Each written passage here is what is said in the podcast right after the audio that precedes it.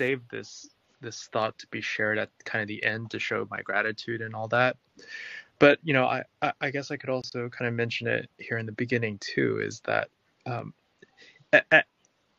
I philosophy my encounter with philosophy is is one in which philosophy itself is ambiguity manifested in a cultural tradition of thought and and debate and exercise.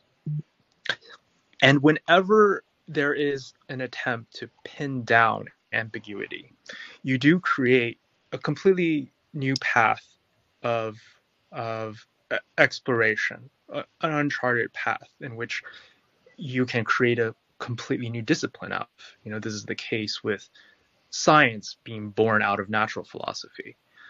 And um, when you try to eh, marry something like design and philosophy, eh, eh, it, it's it's in some ways a paradox to me because I think that design is one of those branches that came out of philosophy already and to basically incestuous, incestuously combine again to philosophy. Um, is an interesting path, in my opinion. Hmm. Um, but nevertheless, it's it's one of those things where if it works out, it's not something that you want to miss out on, and so hmm. I I joined naturally to kind of see if this group of individuals have stumbled upon something that um, could be, you know, a, a new finding of sorts, mm-hmm. right? Yeah. Yeah. I, I, I think I agree largely with what you said. Uh, although I, I, would, I would say that, um, now before I go further, because, because we are stuck in the entrance of this, uh, of this, uh, you know, virtual room and, and that's, that's weird. so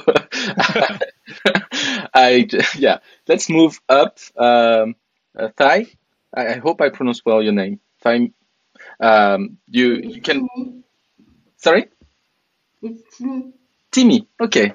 Okay. So uh, with your uh, key, yeah, uh, on your keyboard with the arrow, uh, you know the the arrows, you can move up, left, right, okay. bottom. So let's move up to the to the. Yes, yes, uh, but I uh, looking for. Uh, I'm looking for the the arrow. On your keyboard? Do you, do you do, can you use the the arrows on your keyboard? Yeah. Yes. Yeah, wonderful. cool. And uh, okay, I will take this uh, spot and let's drink something. So if you click on the table, there's uh, some drinks and it will randomly give you some something to drink, at least uh, virtually. I have my own uh, glass of wine, uh, so up to you to take whatever is, the, is the best for you. Um, and um, oh wow, Scotch. Yeah, yeah, Woodford Reserve. okay, so, uh, just for like uh, Timmy, it's the the first time for you. Uh, so just for kind of a, a roundup of what we discussed so far. Uh, so we had like it's a third um, time we meet for this kind of discussion about design and philosophy, and um, uh, we had like a, a, general conversation about design and philosophy in the first session, and the second one was more oriented towards uh, action and decision making. Um, and the idea of this one is to discuss about this uh, tension between being pragmatic as designers and okay. being creative because it's it's part of the exercise as well. So we'll we'll find how I mean there's no real like uh, agenda or thing like that for this kind of discussion. It's really open ended. So whatever comes to your mind, you don't hesitate to share uh, what, uh, what what is in your mind. And um, and we'll see what happens. You know, it's like it's like that. This kind of discussion where we we see what happens during the conversation. Okay. okay. Um, and and for, just for a, a, side note, we are no philosophers here, and we are for most of us designers. So so that's where we, you know, this is where we inform our thoughts. Uh, I would say, but uh, I don't want to uh, overgeneralize. So, yeah. Uh, I see that we have someone, Dami. Hey, hello. uh, don't hesitate to move up with the keyboard, with the arrows. You can move up. We are on the couches on top. okay, then um, yeah, to what you said, uh, Matt, about um, the fact that it was some kind of paradox to talk about design and philosophy because you feel like it's is something design is something that comes naturally from philosophy. I, I totally agree with you. Um, maybe historically, um, it's not in the det- in the fine details. I, I don't feel like it's necessarily always true, but for most of what it, it you know it, it is and it has been, I, I tend to agree with you. Uh, now I do feel like from from I don't know if it's so recent, and I, I don't know if I oversimplify the thing, and it's probably the case because you know it's it's what I have in mind, and it doesn't account for everything that happens. But I, I feel like since um, uh, probably since uh, the industrialization, the mass industrialization of goods, we expect design to be more like what engineering is, in the sense that we we expect people from design to be to be good engineers in that sense, right? And and not necessarily good creative people or art, uh, artists. We don't expect them to be artists because because then it, it you know it uh, this the the main idea of industrialization is is is that it's mass produce produce. So there's no um, um, there's there's less the, this part of uh, artisan uh, you know mastery of uh, of what we are doing, right? And it has to be easily reproducible by anyone in that sense.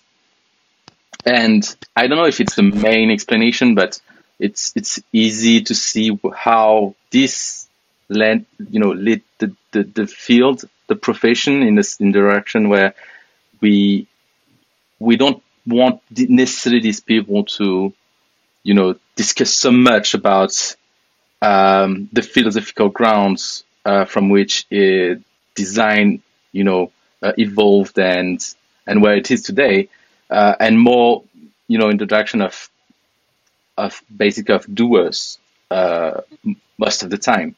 I, I, don't say it's necessarily bad.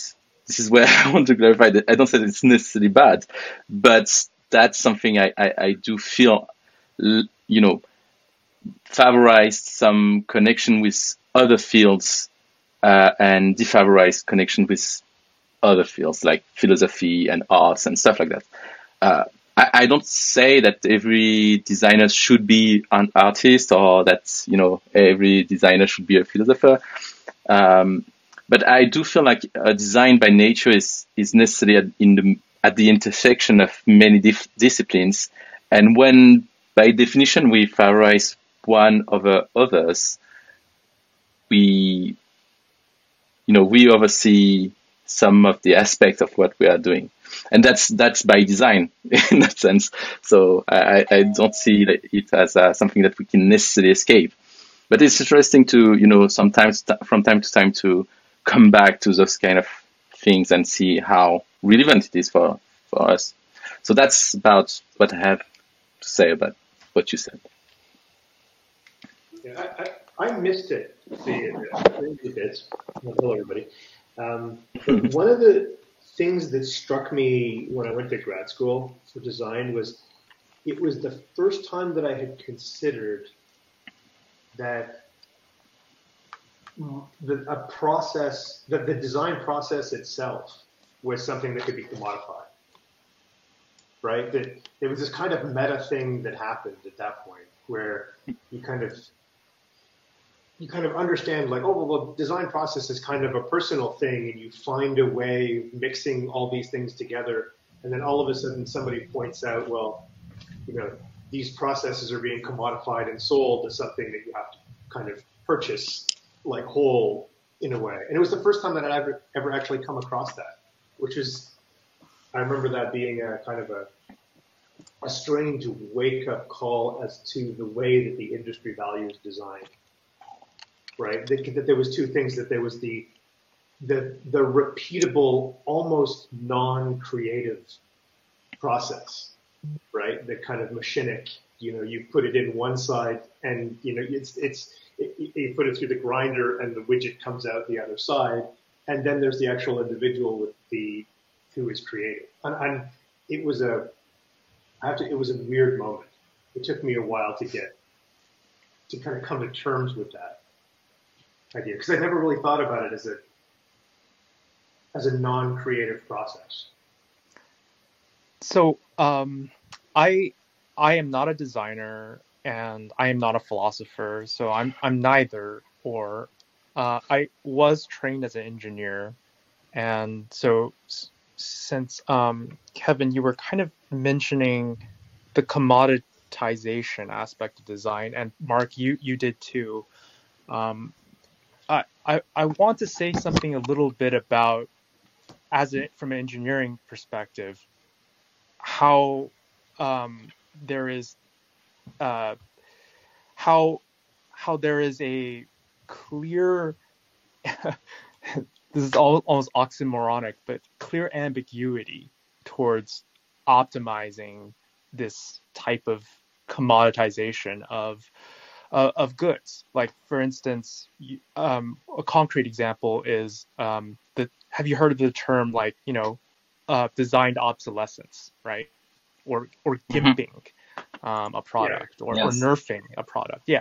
yeah. So um, you, you so there is one of those principles um, of design. I mean, it's called design obsolescence. So this is designed and where you are basically fabricating an inefficiency for a market purpose, right? Mm-hmm. You don't want a product to be too successful. Um, and, and, this is the case with NVIDIA GPUs, right? Like basically the they, they can make at the same cost this really superior design architecture chip. But uh, that would um, commodify the uh, the their intellectual property, and they wouldn't be able to extract the maximum monetization out mm-hmm. of that particular design. And so what they end up doing is they create different classes. One which is the you know the top tier class, and then the second they use the same GPU uh, architecture, but they use software uh, to gimp it, right, to nerf uh, its power.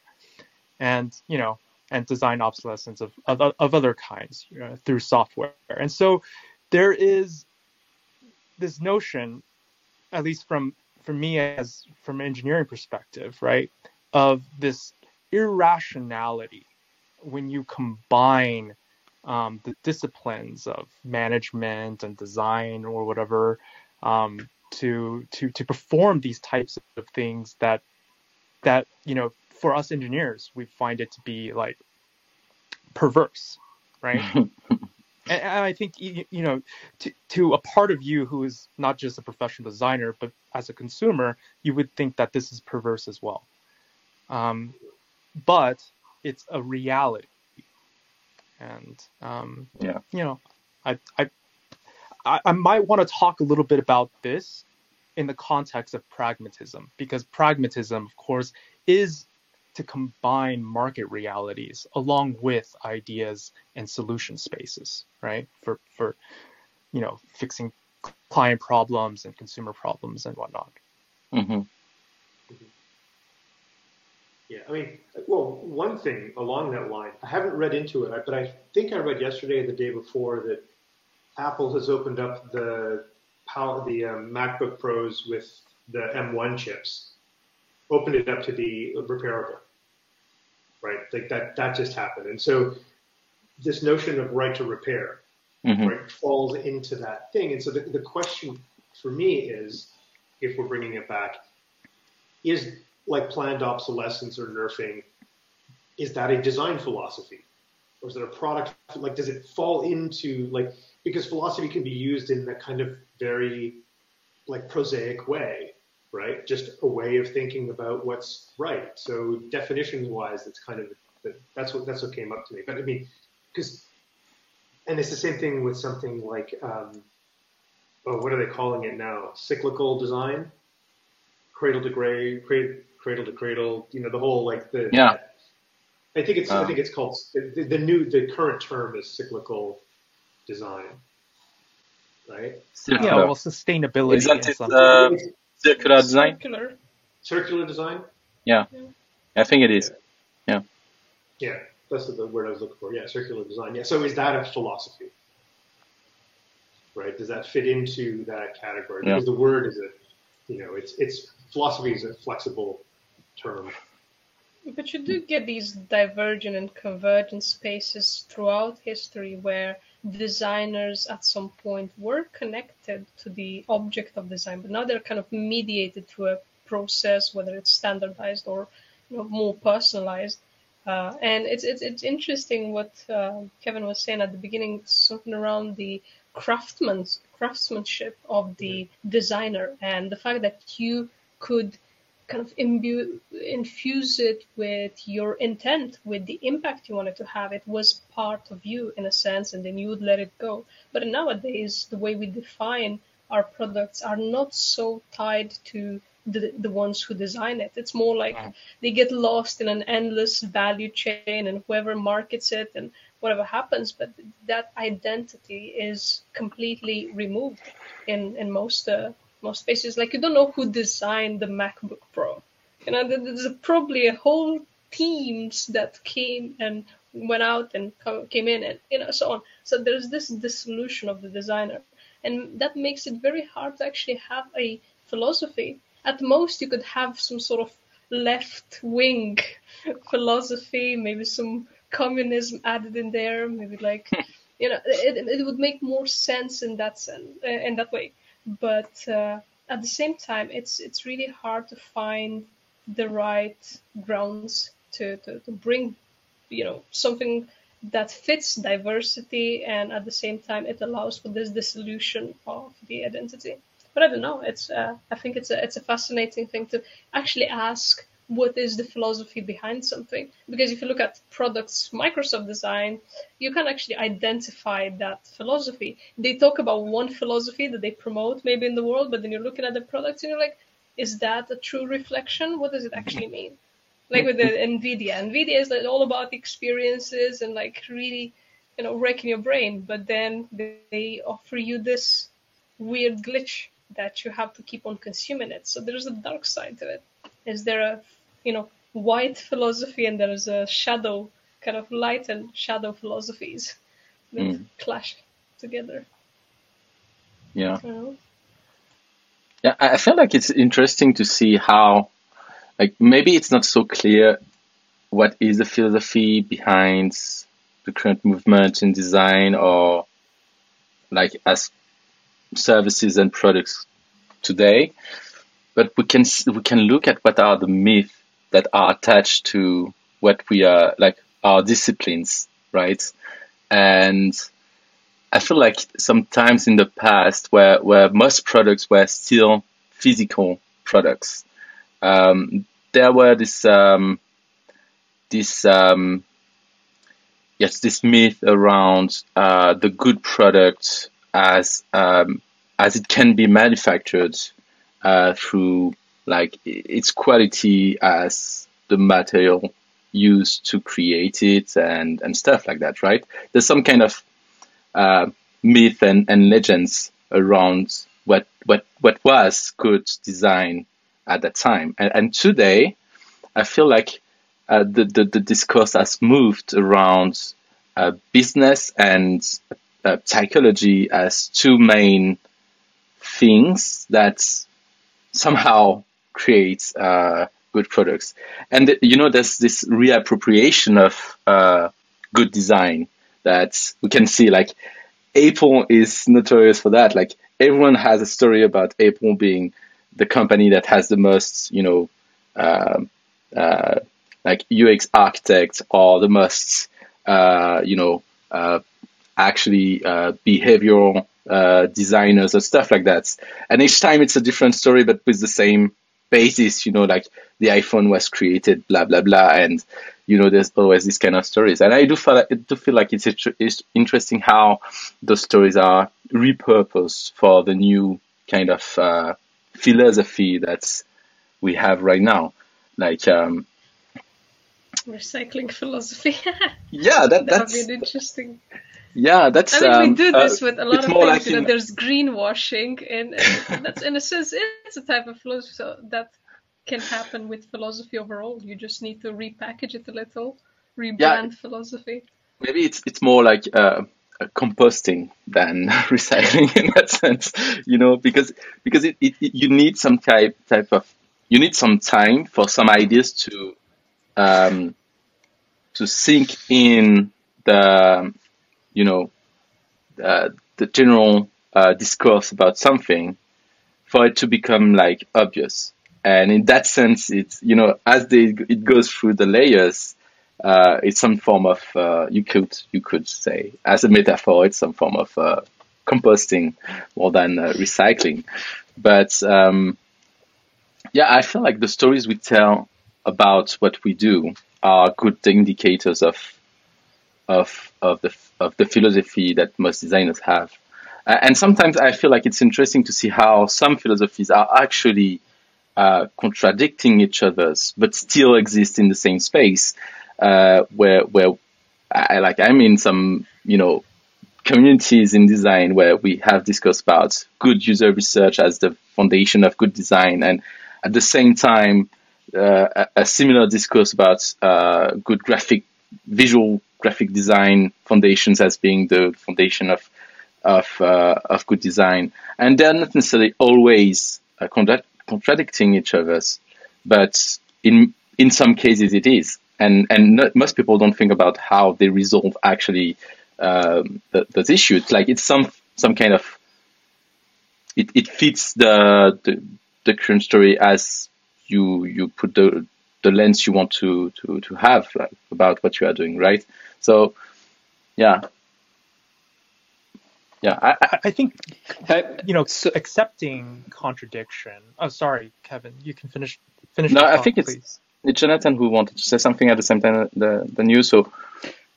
Yeah. Oh, oh yeah. Hello. So it, it works. You hear me hey. this time. Last yes. time I had a lot of issues.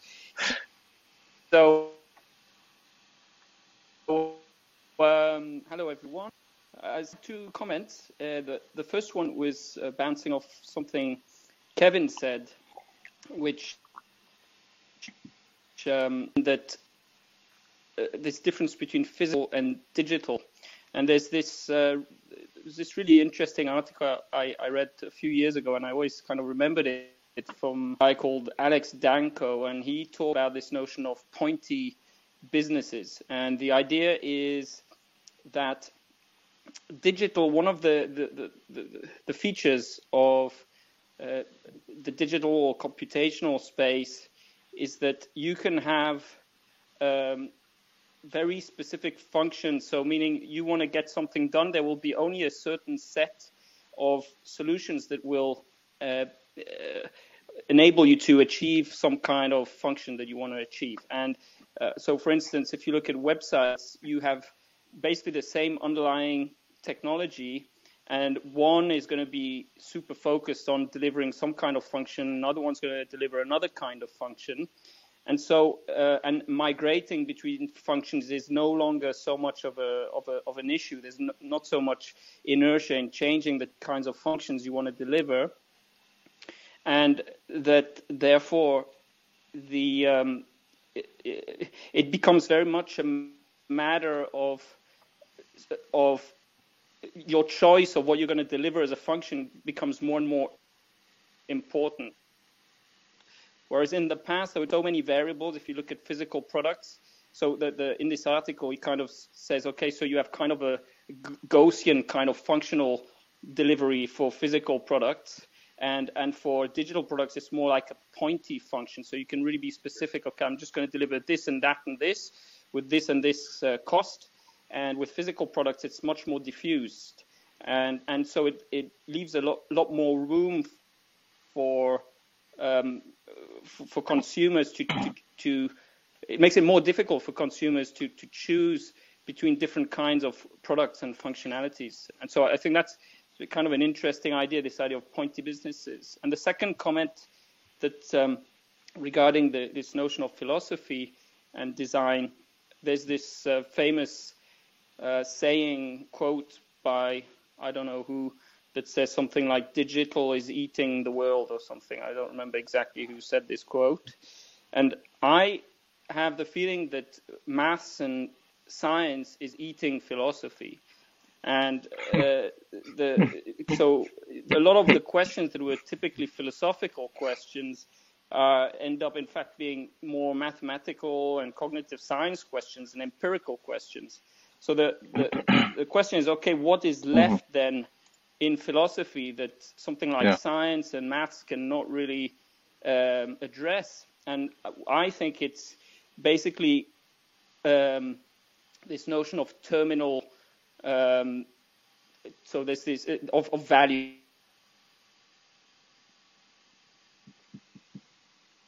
Um, we lost you for yeah for some seconds. Uh, we we, we didn't say value. So yeah. So,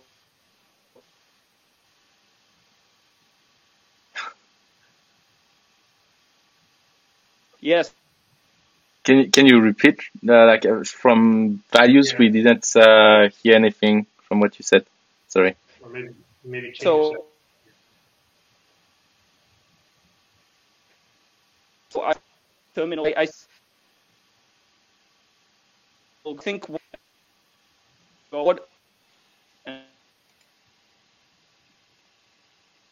No, I think you have a connection issue.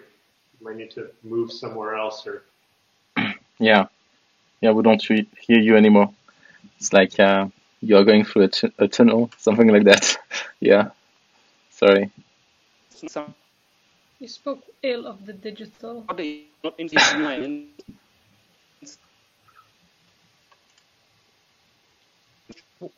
remains is well, Jonathan brought up some really interesting points. Um, I think the I think the person who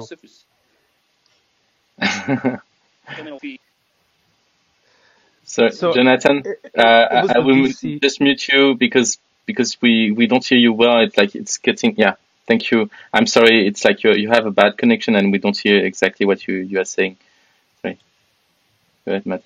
Uh, the the the quote about software eating the world. That's um, the VC tech investor Marc Andreessen who said yes. that. And mm. I, I, think Jonathan um, made up made made some pretty interesting points about um, that philosophy is now a dead carcass, and the the, the last remaining wisdom uh, is is being eaten now by by you know the smartest scientists and mathematicians that are left, right? And um, and so what is left of this carcass now, you know, is just decomposing and rot. And and now designers are here to eat the rest of it you know we're just maggots.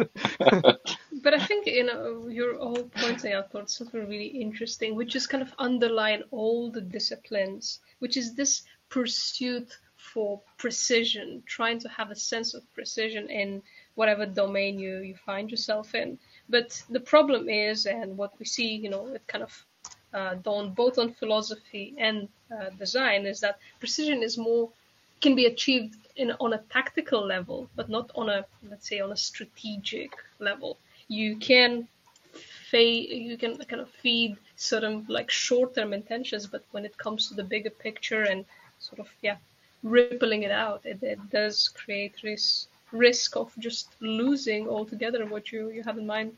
So I guess this uh, really puts into perspective kind of what's happening. We kind of live with the symptoms of these different attempts to, to be precise. Because philosophy is dying on its own too.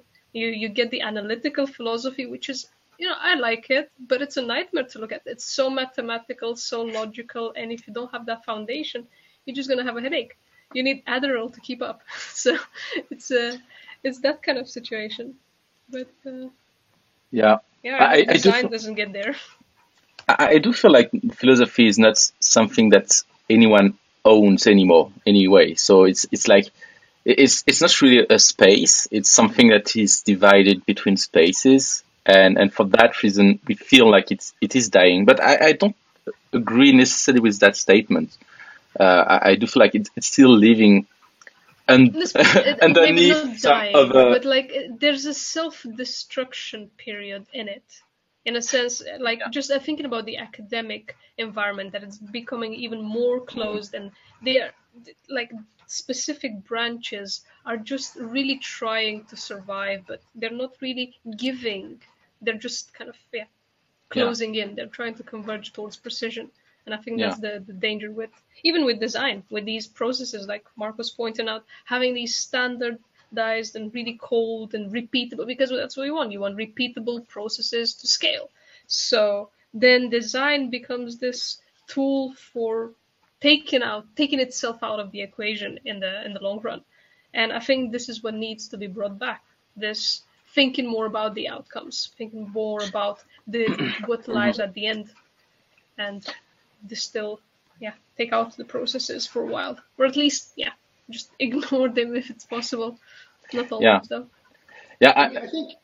Part yeah, go ahead, Matt. Thing it was, oh, sorry, thanks, Kevin. Part of, I had this metaphor in my head, which was, um, if you go out and you want to design a new train, right? You still have to design it to be on the rails that exist as the infrastructure, hmm. right? And so that's the kind of pointy business kind of kind of problem, right? You are you're limited because it's a stratification and you have to fit into some kind of layer, you know, whether it's TCP/IP or some other thing that's that's out there. You're you're you're working within the bounds of a layer, and design has always worked within uh, constraints. Right? Yes. Yes. Which, which I think is, is actually part of the like you need them to to do what it is we're doing. So in some way, the philosophy of design has to be a philosophy of constraints or at least addressing constraints and understanding them and how it is that you navigate them and what what is your relationship to those constraints right? Is it an adversarial relationship? Is it a, you know is it do you, do you bend and not break? You know like what's the what's that relationship? So i think you have to that, that those constraints become necessary. Mm-hmm. and that makes and again that because design is so context based the the nature of those constraints vary greatly depending on what you're doing. And so whatever, you know, use of philosophy that you have within the process of design needs to be flexible enough to be contextualized. Yeah. But the, Which kind of brings in, you know, kind of circling back on the previous um, uh, marriage of design and philosophy discussion. I, I know that one was the one that went kind of political for some reason, and and that is kind of one of the reasons why we decide to kill it with this final meeting. But but I think the point that you were trying to make, Mark, was actually uh, a very good way of tying it back to the previous discussion about politics, which is um, rather than talking about constraints and designing within, you know, a traditionalist network, you can you can opt to take risks by deciding not to be traditionalist, right? One of the things about Apple's, you know, MacBook design as a success, which was to, you know, kind of bring in brushed aluminum and, and make it into a premium luxury feel over just generic plastic. And that was a risk taking, um, you know, design approach. And it was, it was against tradition it was political. It was, you know, a kind of a political revolution in a sense, right? Of let's not go um, to, you know, maximizing, you know, um, performance versus cost and just go straight for this type of abstract um, value, mm-hmm. and it, it became a success. I don't know. I'm, I'm not sure. I'm I, I'm not sure if I'm buying that. To me, that it feels like a Porter-esque play where the others aren't positioning your product kind of move, which is I think still working within the you know it's like the question I ask students in first year when you are design is in sense a form of argumentation right? Like and you can in what you are designing design for and against the current like the status quo. And design as restyling is this kind of interesting place of yes we're doing design but we're not actually changing the structure. Because restyling this idea of newness and novelty or repositioning or putting a different shell on something actually reinforces the the structure that's in place, which is I must buy a new thing every year, and the difference in that thing will be marginal improvement in performance, but more so a difference in styling, and that it's very and, and it, it's it's a kind of aesthetic planned obsolescence right? Mm-hmm. That's built in to circle this back, right? So I, I think that the, to me, the idea of using a different material is a, you know, a strategic positioning play, but still plays within the same box of potential constraints. Yeah. Right. Yeah. Um, so I don't see it as revolutionary. I don't see it as revolutionary as like say, you know, like a, Buckminster Fuller dome. Right? Mm. And the, the entire Gesamtkunstwerk that was like, you know, I because it's not, it wasn't just about the dome, right? It was about a whole new way of living and addressing conditions and this kind of utopian thing. And so to me, that the Buckminster Fuller move is further kind of off the rails, if you will, than the Mac design, right? Um, and, and you can go back to, and I'm not saying it's not creative, because I even think like the, what they call it, like the Blueberry Mac, you know, with that with the ridiculous round mouse, which was the dumbest piece of um, computer product design kind of ever um, thing. But yeah, like there, there's always been. I think there's room for creativity within it, but I think you're still painting within the lines, and I think that that's creativity constrained and still put into work for market forces that exist. Right? It's not really challenging anything. It's just finding a new way to color differently within the lines. Well, uh, I, I would just say that um, well so like I I understand your that point of disagreement and like I guess I guess I kind of agree with you that it not it isn't really revolutionary. But what I am trying to kind of c- come up with is this idea that was touched upon earlier by Kevin which is that um, a, a lot of the things that are consistent in terms of its principles have contradictory uh, overhauls at the end. Like for instance, um, Apple is one of those companies where the product kind of defines its branding, right? In, in a very concrete sense. So their, their risk taking and their success kind of defines what the company is. Like, you know, you, you, you think of the MacBook and you, you immediately think, you know, Apple did this, right? This brush aluminum thing.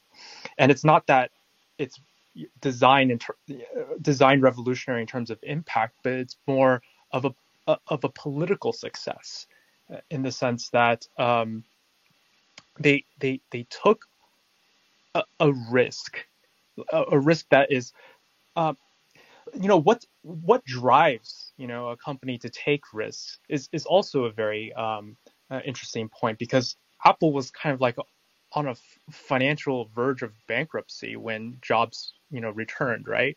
And basically, they were in the mood to take risks, and um, and that kind of like recategorize or you know their their their culture in a sense, right? And um, and and so they were just in the process of, you know, um, being being a factory of, you know, creative risk taking mm. and um, and that that defined it's not their product it's their culture but at the same time their product you know kind of feeds back into the culture and so and so um, it, there there is this associated um, branding, if you will, of of a, of a sort of excellence that is tied into Apple. But that's that excellence is really just by virtue of their commercial success. What we what we should really concentrate on is maybe they their risk taking comes from a different form, not geared towards you know directly uh, commercial success, but to you know appeal on like a you know innate level uh, to to uh, the human customer. That's that's what I would argue is is somewhat revolutionary, right? Is is this radical departure from um, technical specification uh, chasing? Yeah, I just want to say something because uh, I think I, I, see a connection to what I had in mind so far. So, so I, I try to, you know, to put everything that was said together and uh, give like my, my understanding of it. But um, I, I, feel like I agree with, um, I, I, think I agree with you too uh, on, on, that. I, I, don't feel like there's necessarily a, a, um, a big, like a, a big point, point of contention there. Um, what I, I want to say is first that we, I think it's important to say that creativity and design is defined by, by constraints. Um, but then we can say that there's different type of constraints, that there's not all the same, that some constraints are, uh, um, are exist for like, and give just a, a, um, a margin of, of variability within two like highly defined uh, within a highly defined space where where you can only you know do things so far as you are in those uh, margins, right? And and some constraints are more like enabling new ideas, new things that are different or unexpected given the original states uh, that we, we, we came uh, from. So we, we can say that there's different type of, of constraints and they don't they will not generate the same type of outcomes uh, if if we look at it as a as a design and um, as a creativity, um, you know, space. So I, I, feel like it's interesting to, to, to say that because because um, most companies that do what you just discussed, like just uh, change a little thing each year to just say we we're still here. Basically, this is uh, they play by by the the constraints that are a, a, a space that is highly defined, uh, that is really clear, uh, and they, they play with just some variability of what could be done within that highly defined space, right? So there's there's clearly no originality here. It's just playing by by by the rule and not changing anything, right? And and there's some some things that come that that change like, like largely what, what has been done so far, right? That that are clear point of uh, of um, of change for something, and what I find interesting with and, and something that is that is uh, mirrored in uh, in the business in general is uh, when they had to change drastically things and come up with something really totally new. It was, as you said, Matt, when they were at the you know at the verge of bankruptcy or something that that was highly critical for their business, right? And and counterintuitively, they did what most companies today are not able to do or not willing to do is betting on something that is radically different from what they were doing so far. I don't mean radically different by just something that is extraordinarily, you know, novel or stuff like that. But from from what has been done in that space was was different, right? And and this is not something that many companies has been is able to do. Like usually when companies are not good in financial aspect, we we we we we change the CEO and we put a guy which is here to, you know, um, uh, make sure that uh, we lower cost and we don't go in the extremely, you know, risky bets that uh, that uh, some company like Apple was able to do. I, am not sure that today they would be able to do, by the way, the same thing that they, they have been uh, doing so far. So that's uh, an interesting point. And and to come to pragmatism and, and creativity, we, we see here um, something that is interesting for for design and, and creativity, which is which is that sometimes we need to stick by by the rule to to do what we, we are doing, and sometimes we have to reframe what is the current space to allow ourselves to go outside of it. But not you know we are, we are not always either able or willing to do it, given other things that are outside of just the design and just the creativity aspects, right?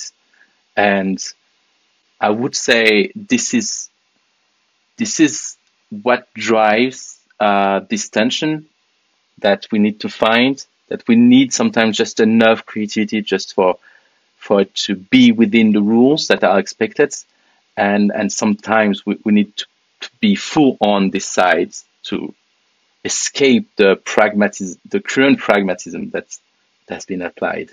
I don't know if it makes sense to you. Uh, well, it, it, it does. I, I think one of the things that's that's interesting is the the kind of invisibility of creativity and the visibility of pragmatism, right? That that you can demonstrate progress, you know, through a process but if you're saying, mm-hmm. well, I'm just going to take a half a day to think about this interface, you know, people are, people go bonkers.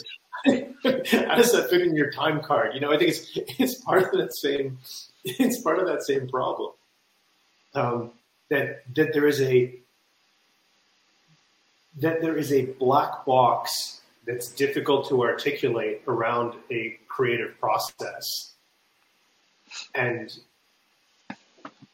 it just it leaves a um, it tilts the scales in terms of what part of the process overall is valued. Right, that the pragmatism has that has a because of its visibility in terms of progress, that kind of thinking, that kind of logical thinking that you can then stand behind and say, well, we did this testing and we did that and we're following these rules and that, and there's you know somebody's paying the bills for this at the end of it um, whereas even kind of lightweight, anything that anything that feels like a black box, right, in that process becomes devalued. Yeah. I, I think that's a, I think that's one of the one of the problems. When you wrote out this kind of this notion of the pragmatism versus the creativity, and I started looking at well, okay, well, what are the threads, right? Where does where does aesthetics fit? right? Where did Aristotle's poetics fit? And because you know, like how do you how do you create a play, right? And yet, in some weird way, like this poetics, which is seen as one of the foundational pieces of philosophy around creating art, is in and of itself kind of pragmatic, right? So mm. even in the description of that, it brings because because that's how you write about it because it's you know it's different than saying I go and you know walk along the ocean and ideas pop into my head. You know, ta-da. yeah, to, to what you say, we, we like for others to be convinced in some way, we need some kind of manufactured certainty, right? And that that's part of the pragmatism in design, in, especially in the process, right? Because we cannot sell for, for it. We cannot actually sell the certainty of what we are doing. We can only sell the idea that comes with this process that some form of certainty is still here, right? That it's, it's, it's still there. But, but who can really sell that? Well, except of course design sprints and all these uh, dumb ideas that uh, we just need to follow a recipe and, and and tada, as you said, so it yeah. happens. Following from this premise, there's you know you can actually make a distinction between practical and impractical constraints. You'll be like, yeah, well, they're practical, all of them, but actually by analyzing them and going a bit deeper, it's there's this realization that we place these quite arbitrarily and then we justify. But if there would be such a thing like you know like if you're placing certainty at the beginning and you have a good case for it then you would be able to justify before you place the constraint And I think that could give you a head start in understanding why it's important because then you kind of get used to it and you live with it and you take it for granted and it's there because it's there. So it actually it gets uh, a lot harder to, to, to get rid of it. And I think that's what happens with the design sprints and things like that because they were you know, assessing some sort of certainty. They were promising some level of knowledge that you will need and that you can acquire, but the justification was made after, in a sense. They're like, oh, look at the success, look at these different companies, because this was the only way to gain credibility. But in hindsight, now we're looking at how this happened and we're just justifying something because it's happened, not because it was good from the start. and I think that happens to, to a lot of the processes. I mean, it, it is possible to argue that the least creative thing that you can do is a brainstorming session. That's true. That's very true. yeah. I mean, you don't do brainstorming to create. You just try to, you know, at least move your mind. You, you're creating a storm in your brain. That's not creative. That's destruction. It is. It is. And really, your job as a designer is actually kind of a, a FEMA like post disaster role of the cleanup. To be honest, it's not the actual storm that's productive. It's the you know when the clouds have passed in the end and you're picking up the pieces to see what happened. That you, for lack of a better term, when you're assessing the damage. Mm. yeah, well, you need to place constraints. That's what's happening. You know, the the brainstorming gives but, you that justification for constraints. But but in a sense, I, I want to ask a question. Like, if we go back way back in time and we say, okay, when when when a noble was, um, you know, uh, commissioning an artist to create a, a, painting, like the the church did in many instances, were there any guarantee of the results? No, but still, like if it was not, I mean, if there were not some some some form of tacit understanding of what could be delivered, uh, we would not have so many paintings about, you know, in these beautiful monuments and stuff like that, right? And, and in the same way, like when when when a noble or like especially people that had money, like uh, paid someone to dress a horse to for some kind of specific, uh, you know, uh, um, a battle or something like that. The, like they, they I, uh, like they didn't care so much about what kind of process the the guy will use to you know make sure that this the, the horse will do what what was expected from from him to do. Uh, like that that's a change in how we we we how we place trust in in in in in that process or in the end result and uh, like I find it interesting to say that that's that it is like the that we we still have to sell the illusion of the result, right? In in the design process, and I, I feel like it. You know, this is where it, it loses any form of pragmatism and any form of uh, logic, right? It's it's not logical to to do it, but we do it because it it is asked from a logical standpoint that business people want to have some guarantee that that they don't just waste money on on something, right? But here we jump like it's a leap from a logical uh, request to an illogical and in the magical land of you know business business management. there's, there's one if you if you want to go back, there's there's a point in history, um, if you look at the design of gardens, where you would notice a real switch, right? So you, from a Renaissance like garden to a Baroque. Garden, or even a building, what you would have been commissioning beforehand, you would have the, the outcome would have been somewhat predetermined because it would have been built on a certain formal logic, um, like a humanist formal logic. I'm in the middle. I look out. I can see these things. They line up, and like these these views. And so you would have kind of known what that was. Later on, one of the things that you would have been commissioning in Baroque times would be surprise. Right? That the thing that you Mm-hmm. would have been commissioning was actually something that you wanted to, to be surprised by. Right? Because all of a sudden the thought of who we were as being able to understand the world from a single point of view, you know, all of a sudden, you know, there's a philosophical, well, not like a an, an understanding that the earth isn't the center of the world, that bodies are in motion, that we should start to experience things. There's this notion that we are not kind of like stationary subjects, but moving subjects, and our emotions become very important.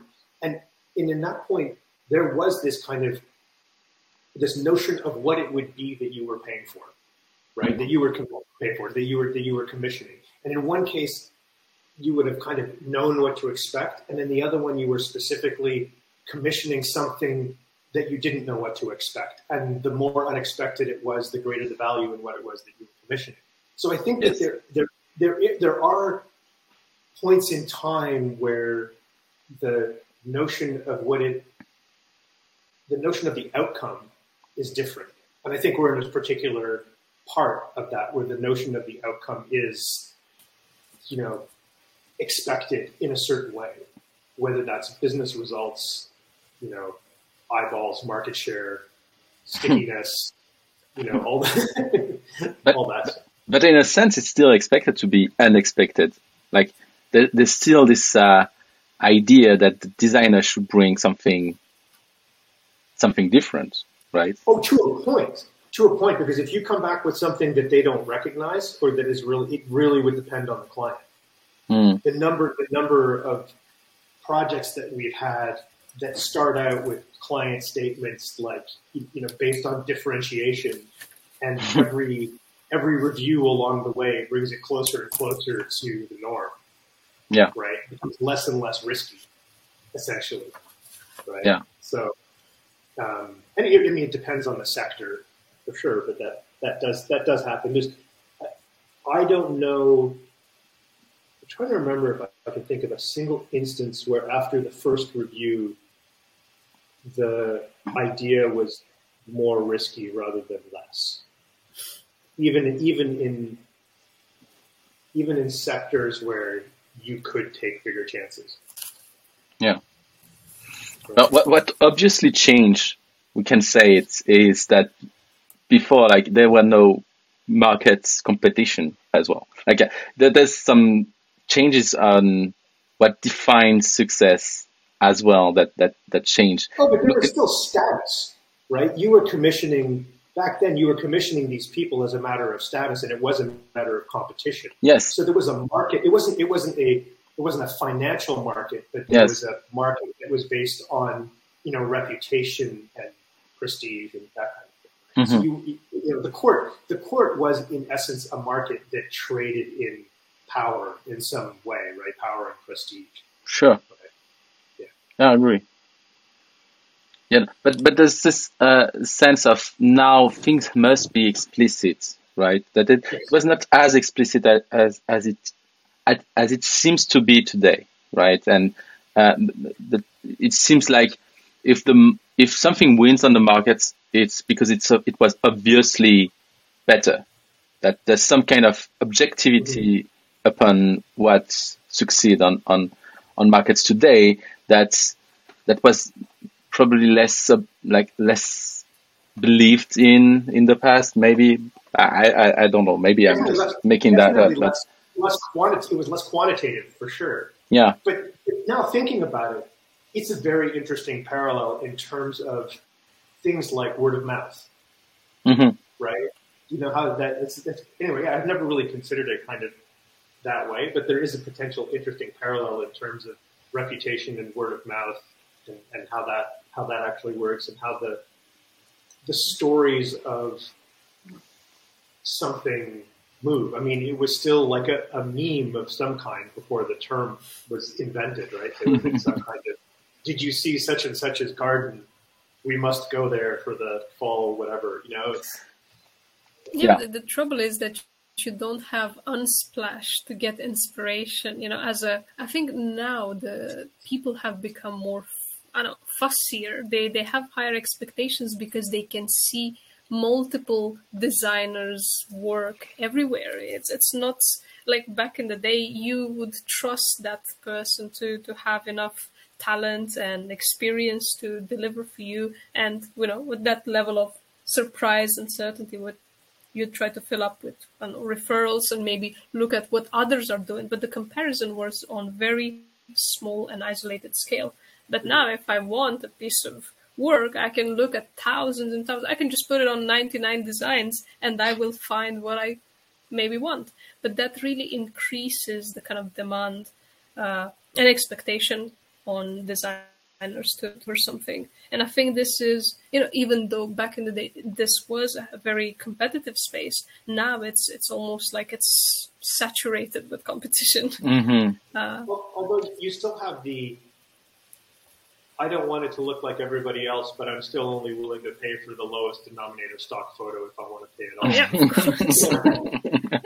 Yeah, yeah. Who who would hire like a like a, a photograph for for a few days to to make some specific photo when when when when you can buy something like really cheap and you know not original but at least doing the job right it's a good enough. Uh, really, you don't want a portrait of your family and wait three years for it to be delivered?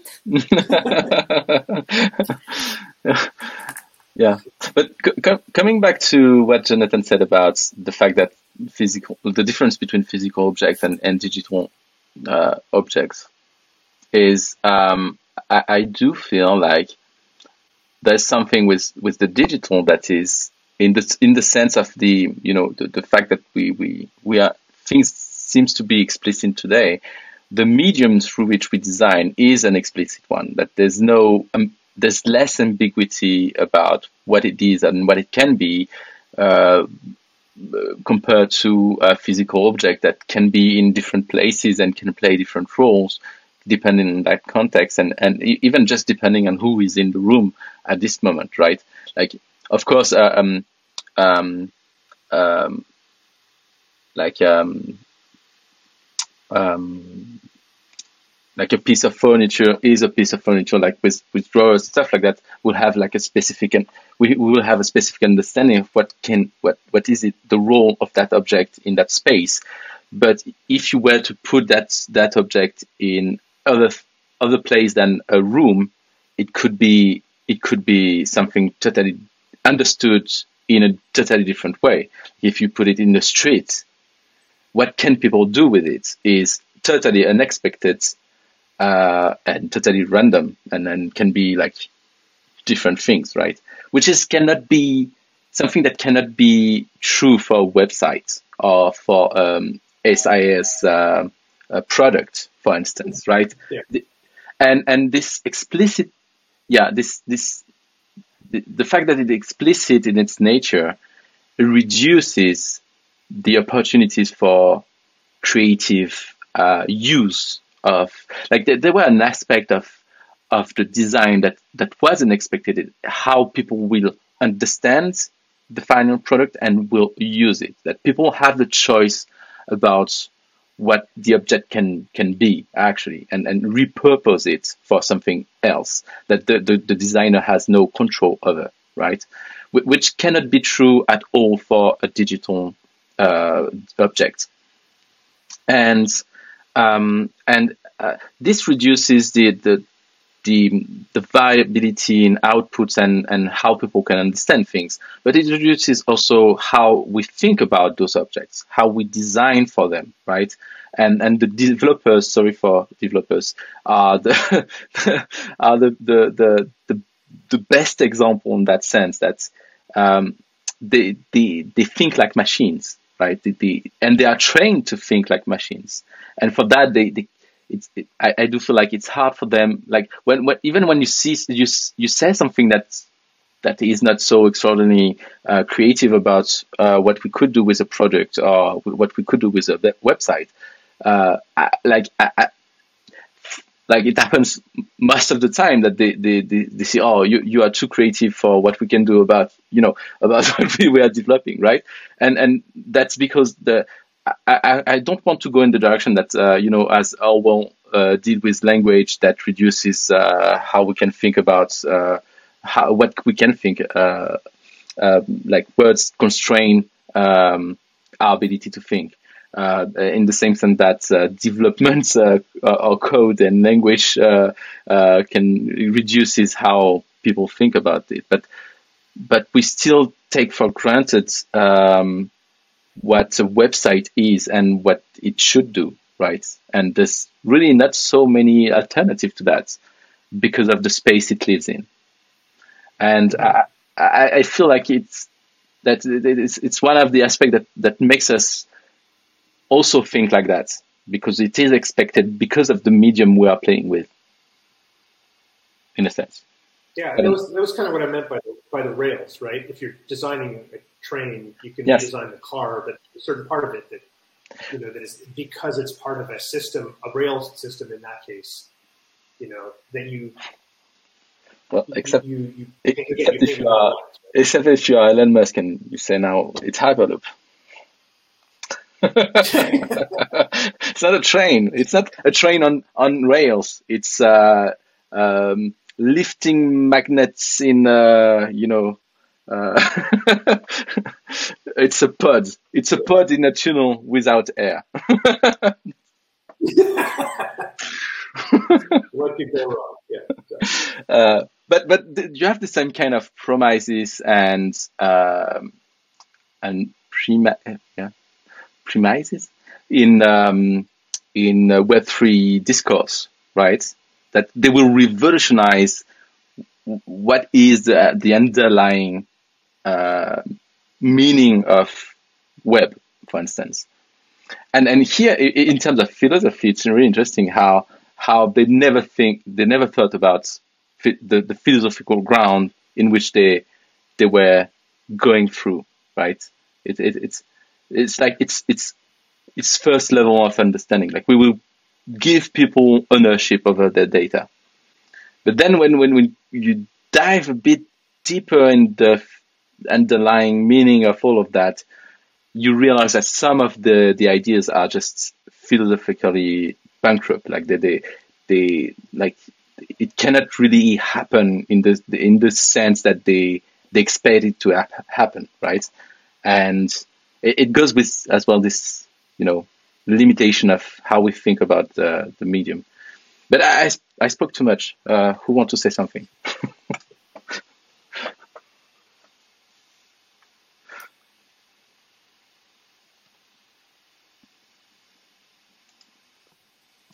Well, um, about your question of how do you resolve the tension uh, between pragmatism and creativity, I I think that there are, you know, two ways to go about it. You can either have one win or the other win, right? You can either go more creative or you can go more pragmatic to be more pragmatic would be to apply a type of risk management strategy onto both creativity and certainty, right? So then basically you can calculate and create within a system how you manage creativity and take calculated risks, right?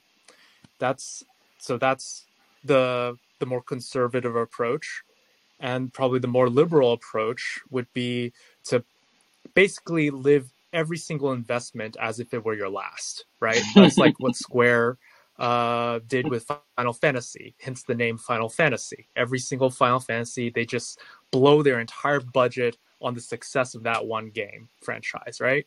And and now they've diversified, but in the beginning, they were just you know always all in you know? And and in a sense this is risk management but like in the completely dumb sense right of of no risk management. The only risk management is is to take away all the insurance and expose yourself to complete danger on the other side. And you might actually get the best production out of your employees because of it that there's a Chinese um, saying that like when your back is uh, behind the wall or something, you fight the hardest, right? And and military strategists um, have have employed this uh, by by basically trapping their their army, um, you know, by the river, so there's no exit, and then you have to fight uh, with your back against the river, and and you win even with your uh, army outnumbered. So um, so yeah, I mean, again, I think that there are these.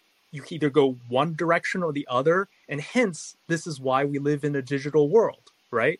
The digital world tells us that there's in every question there's a true and false, and when and when the system is dynamic to where not one thing is consistently true or consistently false, then you can actually discover randomness or discover things that such as complex dynamics uh, within systems right? Like coin flips for example. Inherently random system. But you can discover that it's random simply by inconsistency right? And so when you you know kind of mention the idea that there are these you know design principles of like you know perfection good design whatever all these like nice nice sounding things. And then at the end of the day when you look at things like you know gimping or nerfing or you know design obsolescence that inherently manifests itself in these products then you realize that, that this inconsistency is um, you know just a feature of this coin flip uh, system. And i think that's that's a nice you know that that's one way i view it I, think one thing too is we've talked a lot about the idea that design is more about the outcome than the thing, right? What is it that that it can do? And so, one reason we might or we might be looking too deep into this is one reason all of the work looks the same is because all of the outcomes that are desired are the same. Right? That you take a step further beyond hmm. beyond that, that that that if you wanted different outcomes, there would be more room for creativity. There would be more room for um, finding results. Like, like for example, at the beginning, um, there were all of these questions around when you're designing a mobile app, where do you put the primary button, right? And now what you want is you want efficiency, but over time, people have determined what the best placement for that is. So now that those options have been narrowed down because the outcome that we want is efficiency, and therefore this is where you put the button for a right-handed person and a left-handed person, and larger phone sizes now you know, this is where it has to be because of the range of thumb and that that whole thing, right? So you have these these things that you learn about the medium, and because the outcome that you want is always efficiency, you end up with similar looking results. Potentially, I don't know. I mean, that's a question, I guess. Like, is it are we are we focusing too much on the product and not enough on the outcome that we desire from the product and the sameness of those outcomes? I mean, there's a lot to be said about that, but I think what, what's going on overall is this seriosity. You know, you, you we're taking things too seriously sometimes, and we're trying to justify or mine some some philosoph- philosophy out of it. But actually, the the whole practical aspect is being able to switch on and off different philosophies at different times. And like you say, efficiency, and you know, for the most part, I am comfortable with having that middle button, but I want that to you know no i don't want to have it set in stone. For me that's just another way things can be. And hopefully at some point they can change. But i think what's going on is people are trying to always yeah again aim towards that uh, precision and kind of set it in stone. And designers sometimes fall into that pit which you know can cause all this distress and why the digital is so rigid. And then the web 3.0 comes on top and says like we're revolutionizing but they're just you know rewashing and reshuffling things. And they're not actually even aware of the potential outcomes. Because mm-hmm. to imagine something that wasn't imagined previously it's a bit dif- difficult. And of course to imagine a need for that and it's it's it's always you know is it real? You no you have to make it up. No Sorry, you're you're trying to say something. So, so I, I, I would, I would, I would like to uh, make uh, one comment and link back with what Mark says said just now. So the first is I, I'm not convinced that the, uh, uh you know, there is a dichotomy between pragmatism and creativity. I don't agree with that that idea. Um, I think these two notions are quite uh, orthogonal, and I think it comes back to what Mark was saying before. Uh, there's this notion of uh, abduction in, in design, obviously, where you start from, and the basic idea is you go from the function, as you were saying, or the the the, the, the needs uh, and you work backwards towards a solution that will uh, satisfy those needs. And the, the, idea is that that is an abductive.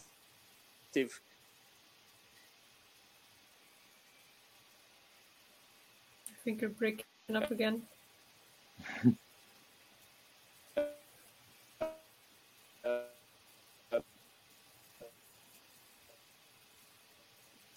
Yeah, we're losing you, Jonathan.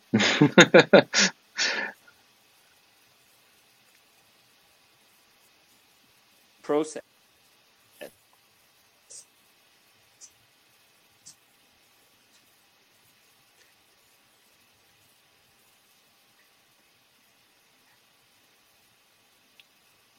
Yeah, sorry, Jonathan. We we don't hear you anymore. That's uh, it's really like um, cut in the middle of your sentences each time. We don't hear you well.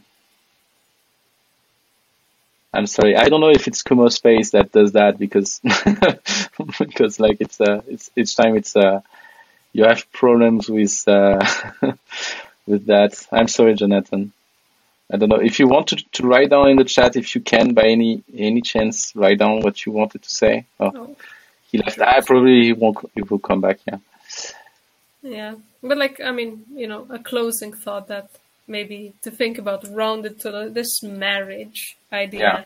I think I, I don't want it to end in a divorce because there hasn't been like a serious conflict. You know, there there can be you know some platonic love between design and philosophy. they can trial, be friends. Trial separation is that what you want? Like a trial separation, separate bedrooms for now. I can, yes. I think they need some space in between, but they can still live in the same house and you know work together. you know, and, and yeah, have a have the kids and the when you know when we can then. Uh... Design and philosophy are staying together for the kids. That's it's a reality that's practical in a sense because you know they don't hate each other. It's just the the, the flame has uh, uh, kind of gone off for a while, and I don't know if it can be reignited. I don't know if there can be a, maybe like in a in a utopian future you'll have philosophy and design mm. unified and being one and the same, and we'll have this ideal army of design philosophers, whatever. But I don't think that's possible right now. So who wants an army of design philosophers? Diana. you never know well, the other one too is when somebody comes in and says, "Well, there's a good reason to be creative."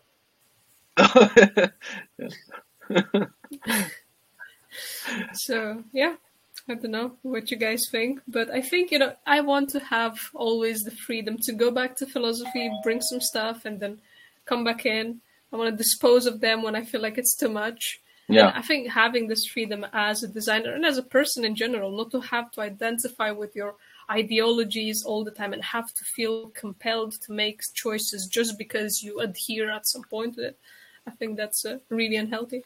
So at least yeah. for the sake of philosophy and design, friends but not uh, not really friends, friends but not lovers. Yeah, like that. Let's let's not go into this toxic relationship. Just I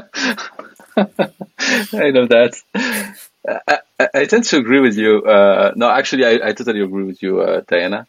I, I feel like one of the of the strengths of what we do is um, yeah, it comes from from the practice itself that we we need to shift. Like it is the it's the same thing as the fact that design for many things is at the interaction uh, at intersection, sorry, of many other disciplines. Is that that we need we need those other aspects to be able to do what we do. And, and the same manner that we, we have to adopt the different philosophies to be able to, to work with the complexity of the world. So I'm, I'm totally fine with this, uh, loose definition of, uh, philosophy for, for, for, for designers.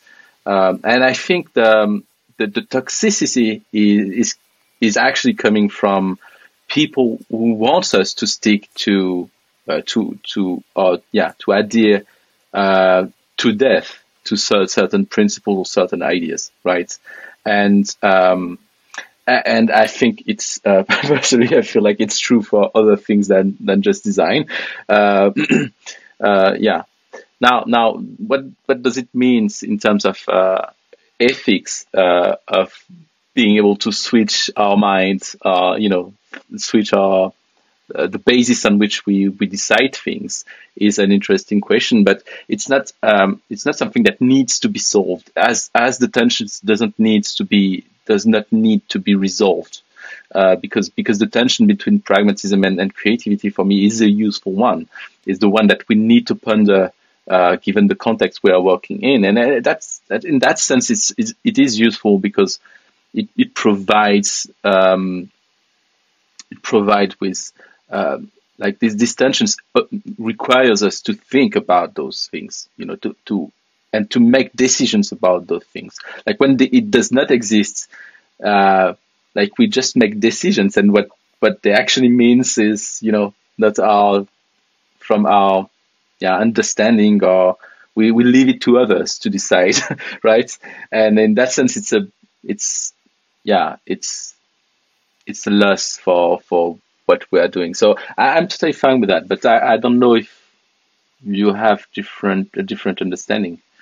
I think well, one of the things that we are running into, which is not uncommon, is this notion of philosophy as a mode of inquiry, or like that, and a philosophy, right? Like some, something like that. And I think that the idea of design as a mode of inquiry is really interesting because you can inquire in a different way when you make something and you put it into a context, right? And so I think yeah. that, that that to me is still interesting because whether or not we want to do it, we are putting something into the context. You know that, that there will be some kind of out, out um, outcome from what it is that we're doing, and mm. philosophy seen as a you know as an act, as a verb, is doing that thoughtfully right? Thinking about the context, thinking about the effect on context, understanding the way that we dwell, right? And the way that the things that we put into the world are going to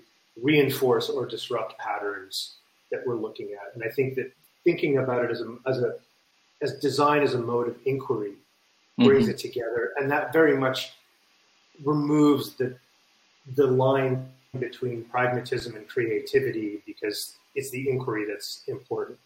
On the other hand, when you say, you know, does this espouse a um, a specific philosophy? It's it it becomes a a statement rather than an inquiry, mm-hmm. right? And the problem with that, and you've seen it with project managers that are you know, like the sprint guys or the agile guys or something yeah. like that, where they defend the process. They defend the process uh, in in a more fervent way than they do the product right? Yeah. That, that, that becomes something that becomes something different. So I think that there's the notion that where for me there is this convenient marriage, you know, for the or maybe relationship cohabitation for the benefit mm-hmm. of the mm-hmm. kids is in this notion of design as a mode of inquiry. Yeah. Right. Yeah. I, it's I ironic agree. that yeah, go ahead, Matt. It's ironic that um, you know the the the work flow uh, agile is quite the opposite of what the name suggests.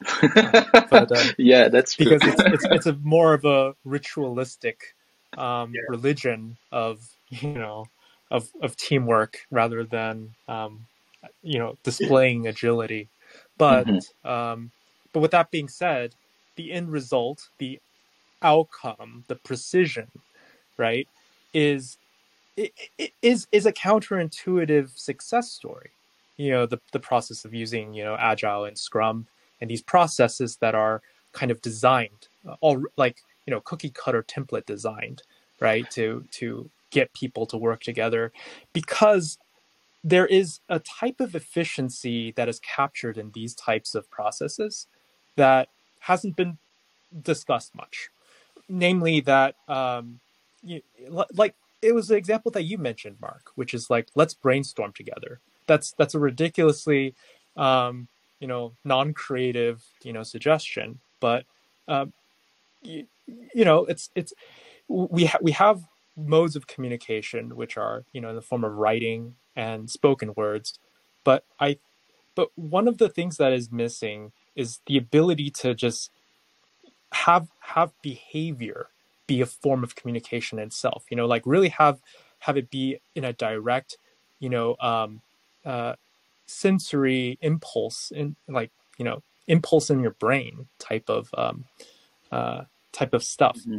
and rather than uh, having to go through explanation, you you just have it a process that is pre-established and just make it into a religious learned behavior approach. I mean, it's it's one of those weird things where it's remarkably effective when you take away critical thinking. Yes. Yes, and that's one of the goal. Like we have, we have to acknowledge the fact that it's one of the goal of the of the method. Actually, it's is to gain this this this efficiency through behavior that is required to be to, to, to be done right that there's a, a need to to do it and it's not about thinking about it right it's about actually yeah. performing right you, in that you sense take it, away the redundancy of communication yeah um, but but uh, that's a valid uh, thing to, to do in many instances. That I, I don't want to uh, diminish the importance of that, and that that we, we, we can see it in culture in general. That it has its value and its merits to to exist, and it's it's what it's part of the of the of the yeah I don't like specifically the, the this term, but the, the social constructs that that makes what the culture is, what the the, the team is, what yeah. So it's it's important but then when it's uh, you know when it's uh,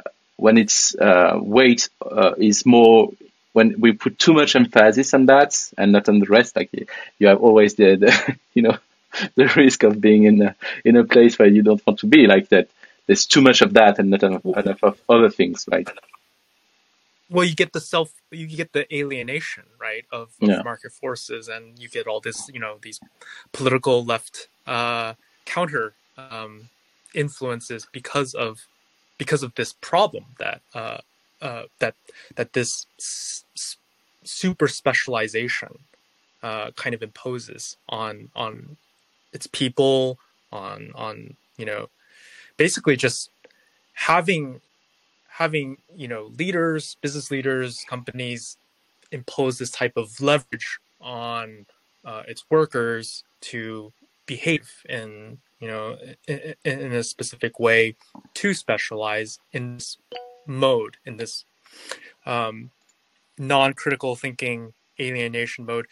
It it does have ethical implications those will never be explored in time to really counteract um, and I think this is one of the the real worries, the real critical worries when we say the word ethics and when we really mean the word ethics.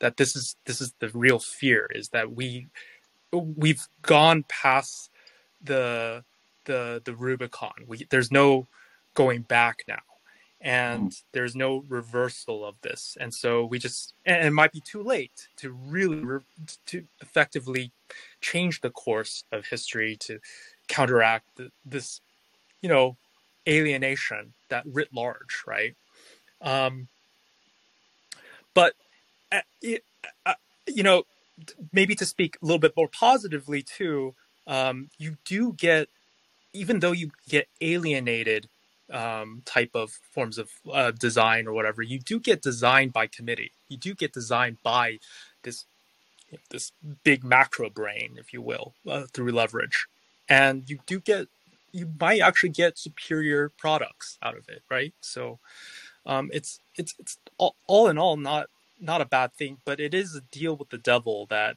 we didn't really make the decision on. Mm-hmm. Yeah, I don't know if it's a, a macro brain. Like if I, I would say if it's if design, it, it has to come from some type of type of intent, and, and that means that this macro brain that is, if I understand well, is the like the combination of all the parts, like of the, the subsystem, right, which is the team or the teammate, stuff like that, um, that they all not necessarily agree 100%, but they all agree with some kind of intent, common intent, shared intent that we want to to to to achieve. And in that sense, uh, it's still design. When it's just alienated with no not without this intent, uh, I, I, to me it, it, it loses this status of design, and it's just a random accident in that sense right? Uh, it, it, can happen, like good accident happens, right? then, then uh, uh, and I, I, I, think we, we spoke about that uh, with Diana uh, on happy accidents, and uh, I think it's part of of the of the process as well. Um, but if it's just that, I don't think we can call that design, right? So, yeah, but maybe I'm playing with the the words here. Um, um, I don't know. I wanted to say something else, but I, I think Jonathan wrote on chat um, a uh, a quote. Yeah, two quotes. yeah, a speculative oh, yeah. problem is solved as soon as it is properly stated, but stating the problem is not simply uncovering; it is inventing. Henri Bergson. And the other one is to find a problem is thus the same thing as finding the solution. The problem can be defined until the solution has been found. Hospital. Yeah.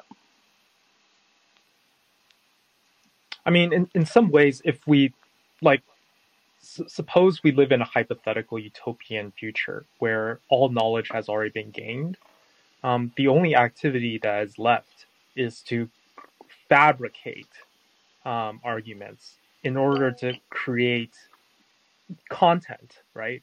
Essentially, um, new modes of exploring and re-arriving at the at the conclusions, at the knowledge that we've already gained, right?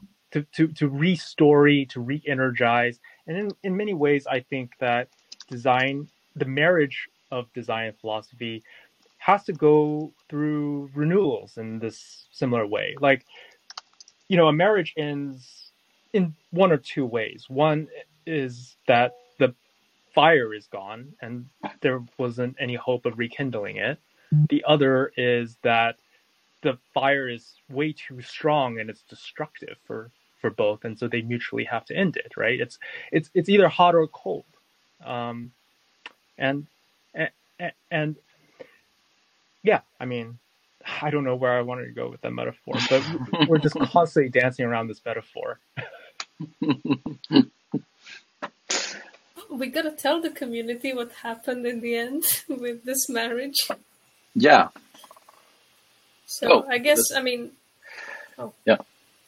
But like the now the question is where next? Now we'll have to discuss probably on our next uh, community workshop also but it just you know it makes me at least you know put an open question what comes next after this series of entertainment uh, in philosophy and design? And of course we discussed a lot of things on the side but i'm curious what is the next phase of it?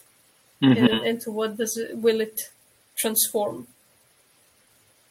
Because i don't know yet. I mean we did have these conversations on a conceptual level and we yeah. actually attained a lot of depth in, in, in, some areas, which was really interesting. But now it's uh, it's a question of where do we put it? Do we put it in the context of making what makes us better designers? Do we put it in the context of the importance of having a community to discuss these? Do I don't know. do we do we do? Well, I, I started a, a small project um, right after the first uh, marriage of design and philosophy um, discussion, where I I made an app called Alien Logic, which is just about decision making and using um, like you know two equations from information theory to help people assess uh, three the the qualitative um, decision making of three choices, right? And you can weigh the two, weigh the three uh, based upon like what your expectations are and the risk reward of of each of these three, and um, and so like you know, in my opinion, like it's it's probably a project, a lifelong project where I'll I'll continue to you know improve this app and and whatnot, and I think you know um, I, I'm just saying that like at least there's a legacy out of this, so you know um, you know I'll, I'll keep updating the community of what I do with it, and uh, you can track the progress if you want. It's just a small little pet project. That's really cool. Yeah. So, so, so you lied a bit when you said that you are not a designer, right? Because in a no, sense, no, no. You, I, am not. Because in a sense, Clearly. You, you, you are not won by title. You are won by trying things. Practice. yeah, actually. Uh, I, I, wouldn't even say by practice, but I, I think that. So for me, I am a philosopher. I'm not really an app designer. I have app designing skills, and but I don't want to make money. I don't want to make money. I do want to teach people about concepts. I do want people writ large to be better decision makers and to understand um, that there is something in between being right and being wrong that's special. And that specialness is, you know, information entropy, or if you will, something between creativity and, and, and whatnot. But what what yeah, I mean, those are your boundaries, right? Of being right or wrong. And it's some being somewhere in the middle is a good place to be um, to to discover and find better uh, solutions. Hmm. Yeah, and, and I want people to understand that. I want people to actually like feel it, learn it, and make decisions based off of it, and and and to and to be comfortable with failure. In by by democratizing this this notion of of information entropy, I guess, if you if you will, to uh, to, to be really cheesy here.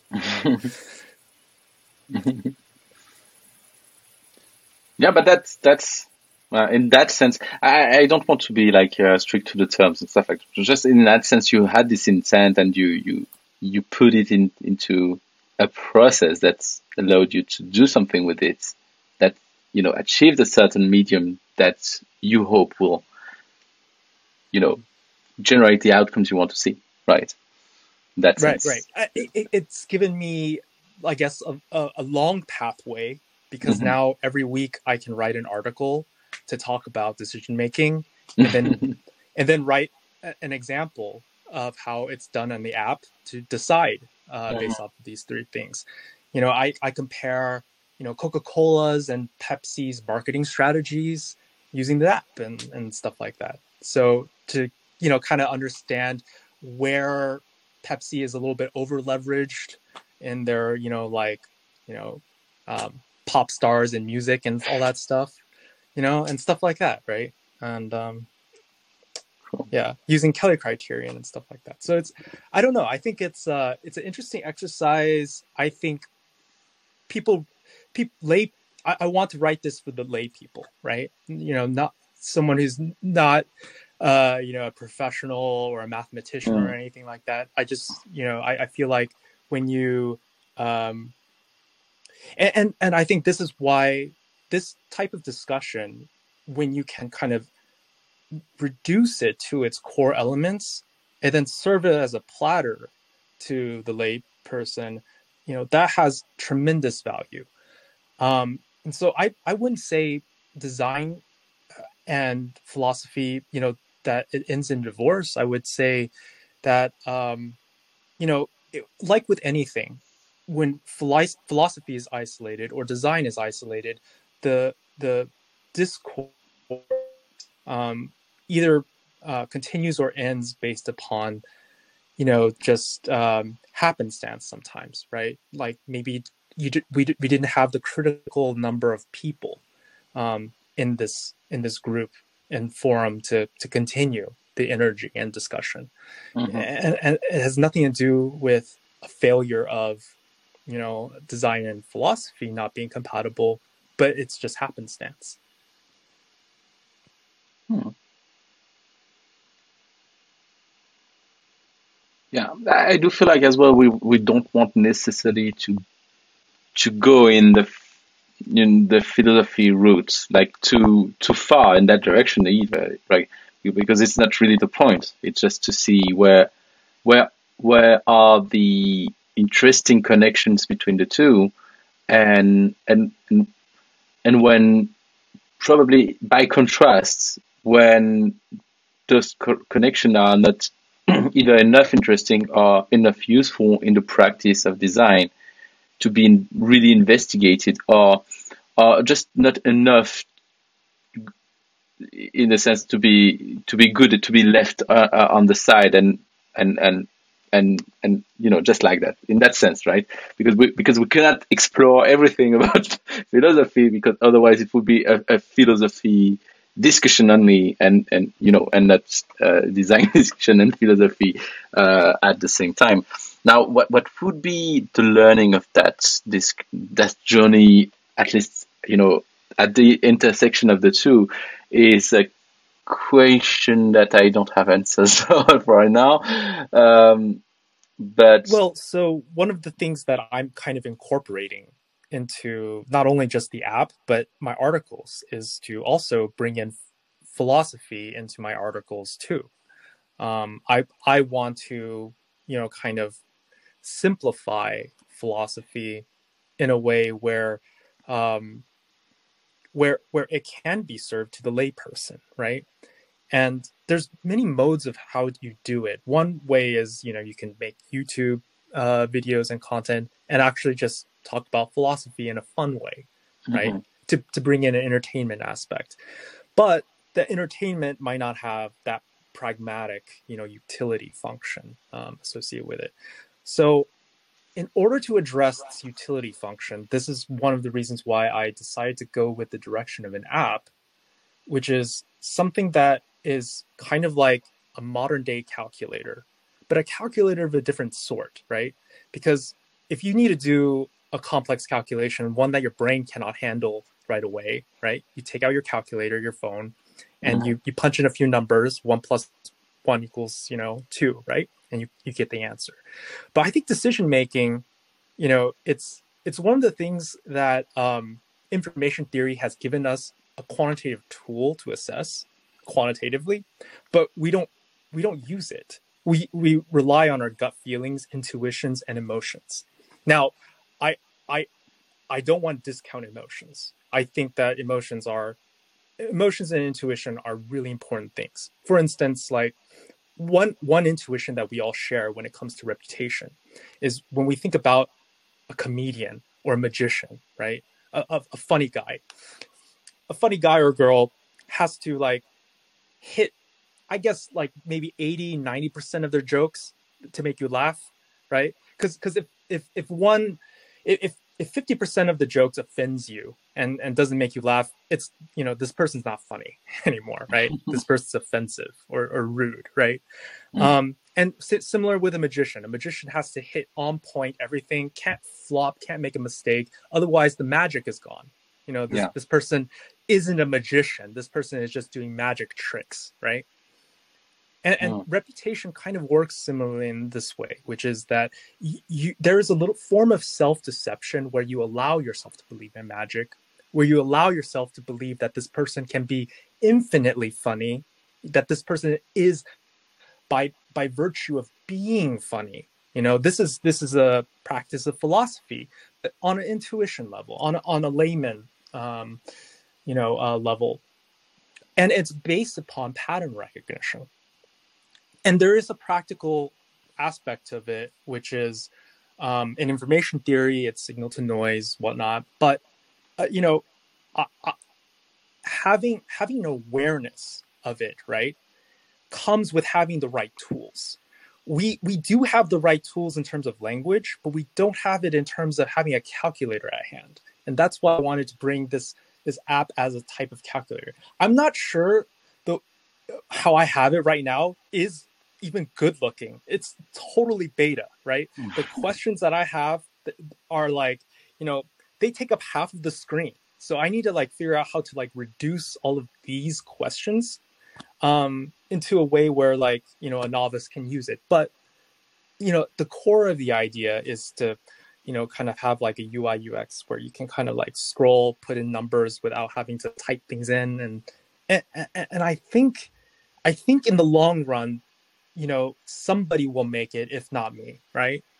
Um, because this this seems to be something that is just missing in human history right now. Um, you know like it's it's like if kant wasn't born history would have invented him right? Same thing with like jesus right?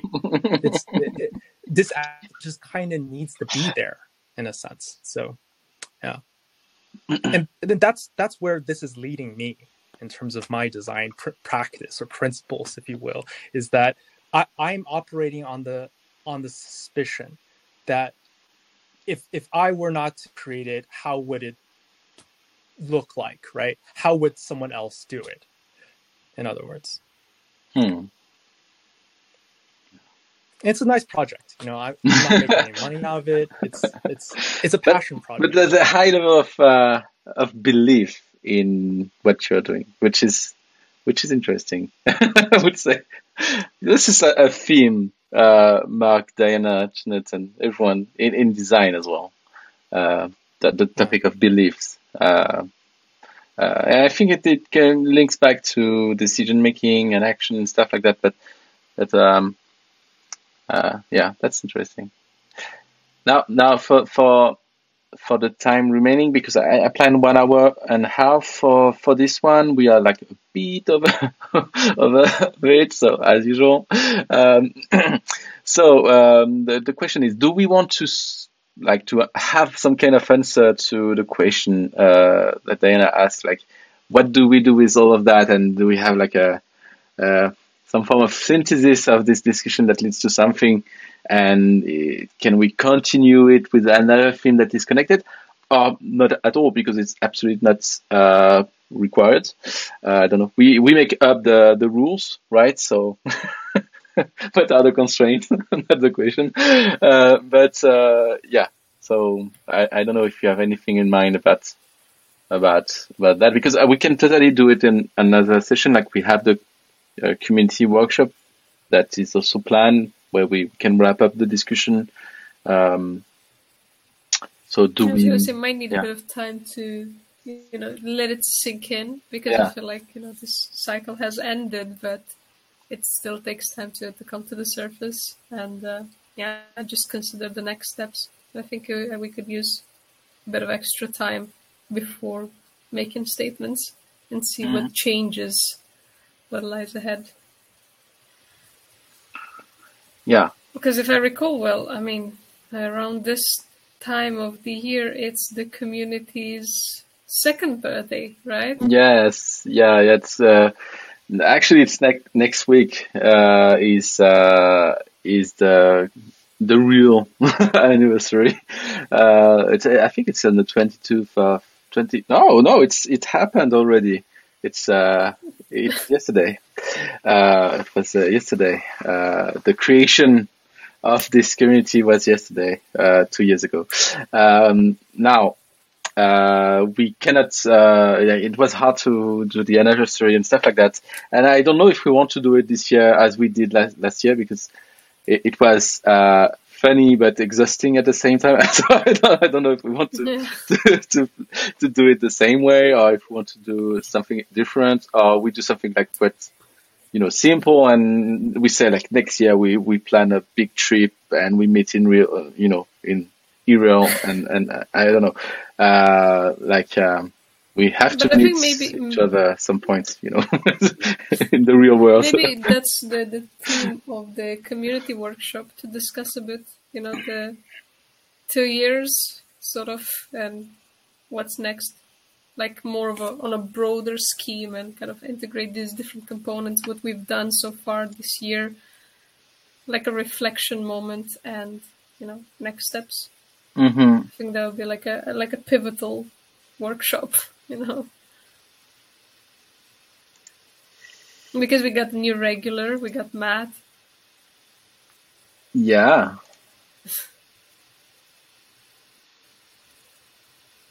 We lost a few on the way. A few good soldiers.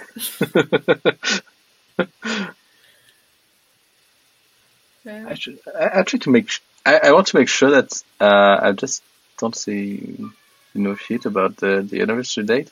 I remember it was around the twenty something, but I I don't actually. It's a shame. I don't remember exactly which day. Maybe I am just yeah. I'm a bit confused right now. Maybe it was not yesterday. Um, I have to find. I, I probably can find this information on the Slack server when it was created because basically the community thought existed at the same time. 26, but yeah. Yeah, maybe it's You know better. 26. No, I don't know better, apparently. um, yeah. So, um, yeah, I will confirm the dates actually, uh, once I found it. Um, yeah. You wanted to say something, Mark? Uh, no, I, I do think it's good to have a little bit of time to to let this let this sink in and figure out what comes next. Um, so yeah, so we'll set, set a date, or we have also the Slack channel to work on stuff. Yeah. Yeah, This I have to. Um, I actually have to. I have to. I have to jet because I've got a call coming up. So, Okay. um, as always, it's been sweeping and only uh, tenuously related to the topic. Um, so it's always always appreciated. But, uh, but yeah, I'll catch you guys next time. Okay. Yeah. Thank you very Bye, much. Mark. Mark. Care. See you Bye. next time. Thanks everybody. Cheers. Bye. Uh, yeah, I still have some, like, personally, I still have some subjects that I I feel like are not tightly, but loosely connected to all the discussion we had so far. Um, but, uh, I don't know if this, these are the discussions we want to, to have. So, and yeah, uh, I don't Well, necessarily want to it- it would- push for that, but I think what would have been interesting as a format is to, you know, we discussed that a long time ago about you bringing a struggle. Oh, little Volifer. but like bringing a struggle and then the others sort of trying to help out, whether it's a project, whether it's something difficult. And within this philosophical setup, uh, it actually would have been interesting to, to try that, to experiment a little with something that we find extremely difficult to. Like, you know, uh, Matt prompted the second discussion around decision making. I think it would have been interesting to see what makes it so difficult for us on a personal level, because it is sort of about us more so than it is about the greater world, at least within the space. And uh, yeah, it would have been interesting to, to see how that turns out. I mean, I want to check out uh, Matt's app once it's uh, it's perfected because I have a I can make decisions, but I have a very hard time accepting my own decisions, even Mm. though they can be said at the best.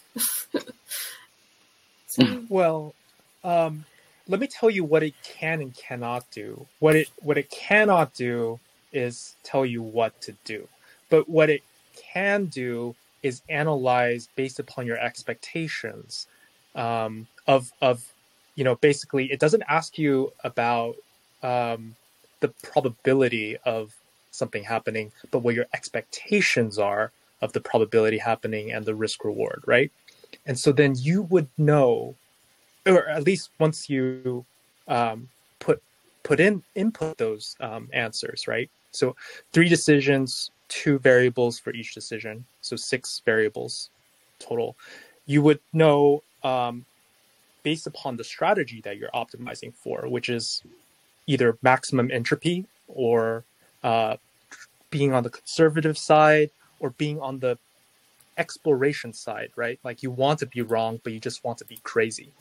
Um, those those are the three decisions, right? Uh, and I, I, you can come up with many, many more, but the idea here is what is sufficient for you, because if you were going to allocate five hours of your time to um, to to I don't know research something, and you have like an eighty percent chance of it succeeding, right? It would actually tell you my app, right? If you were to like try to maximize entropy, it would actually tell you to reduce that five hours down to one hour because it would be sufficient enough based upon the high certainty that you you have of achieving that answer, right?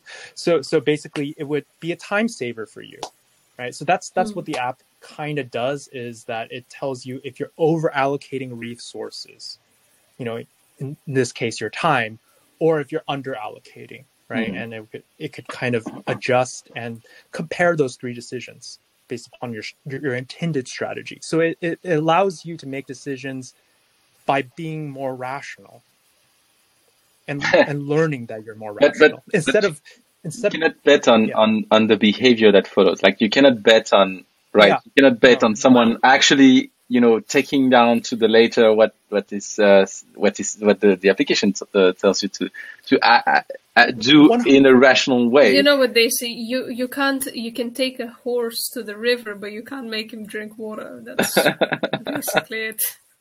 Yeah, yeah, and in that sense, it's interesting it's just... it, it makes it makes things it makes something visible, just enough for you to take that piece of information in consideration, but you can clearly not expect the information to be and it could actionable. You, yeah, necessarily. It can give you like insight into how you usually structure things, and you know, if you said about expectation, I was like, maybe when a decision is important to me, I tend to like have a higher uh, expectation of risk rather than of winning because simply because I'm just stressed out about how important it is, but mm. it's not assessing it correctly. 100%. And it's like what Jonathan said that math and science have kind of taken, taken over philosophy, right? Um, uh, I want I wanted to kind of come back into philosophy by making um, the the math of it is actually not that, that not that hard. It's really simple, and that's why I can just like turn it into an Excel sheet and then turn that Excel sheet into an app. And then um, I think the long term goal is to basically have everybody put their decisions on there and everybody can see it and turn it into and right now the app does allow you to leave comments. So you can have like forums and whatever to discuss like hey this is a decision. And i mean the premise behind it is to keep it anonymized right? So then you can really really grapple with the quality of your decision making rather than focus so much on um, pe- people identifying you and stuff like that and having like you know your personal identified mm. data and you know basically having the risks associated with dealing with the digital world nowadays right? The security issues. I want to take that off the table and and leave it into like turn to a wikipedia of uh, thing right? Like an open forum. And um, and obviously, like down the road, if it's if it ever does become successful, it requires moderators and, and whatnot. But you know, right now it's it's nothing. Um, except in an idea. And you know, I can share the link. You guys can test out the app, whatever. Yeah. Right now, I only have this one strategy, which is max entropy. But you know, um, it's it's a work in progress, and you you guys can see the progress throughout the years, right? Uh, yeah. of, of how how how this goes. Okay. Okay, so yeah, please do do share the link on on the Slack, uh, whatever channel, uh, um, and and so people can check out your your app. Um, I propose no, and then play and play with it, and then discover what what all of that means for for themselves. Uh, and um, um, what I wanted to say, maybe we like yeah. So we take time to think about all of that. Uh, next Tuesday is the community workshop, so Uh, let's see what we can come with as a conclusion or a wrap up to to, to that discussion about design and, and philosophy. I will try to write down something maybe in between to like lay, uh, you know, lay down my my thoughts. Um, and yeah, I am just dropping that uh, quickly. Like I have two or three other things in mind about topics that we could explore. Uh, just leave you with that so you can also let let them sink in and then see what you want to do with it. But there's this um, discussion around um, around um, um uh, enactivism and the, the four E's of cognitive science that that the, the, change in paradigm and what what does it mean for design, uh, which I feel is really interesting. Uh, it's something that I'm really interested in uh, since a while, uh, yeah, since really long, but I just realizing now I'm rediscovering it in a sense. So I find it interesting. I don't know if it can be in discussion in any way because I just don't want to make exposition about what it is and uh, then, yeah, to speak about it. Like it, it has to be a conversation in, in, in, a sense. So, so yeah, I don't know really where we can go with that, but maybe it's, it's, it can be something. Uh, and then there's this idea of metaphors. Uh, I see, uh, uh, we, we explored it like loosely and not really, really, but it, it was a theme in many discussions we had um, in the past. Uh, we played with one with the island metaphor and stuff like that in the past. Um, I, I, don't know. I don't know if it's uh, actually a conversation we wanted to want to have to have again about metaphors uh, maybe more like really about it. And yeah, that's what I have in mind. But I'm really open to other decisions, uh, discussions. Sorry, so don't hesitate to think about that and, and come with ideas uh, next time. Yeah, sounds good to me. Let's do that. Let's pause on this and see what we can do with it. We can always go back to the island metaphor. I miss playing in that space. It was fun. Yeah. Taking one letter at a time. yeah, well, well, well, yeah, with the island is, um, yeah. I, I found new ways of using this, that, that tool, by the way. So, um, uh, in the meantime, I, I use it on, on projects. So I, I found new ways to, to use the tool. Um, I, I still I still see like that there's you know more to do about it, and uh, I still have like a coming soon page on the on the framework about the tools. So uh, maybe at some point we, we yeah we we I don't know if we need to, but it would be nice to come with something, you know, uh, about the tools.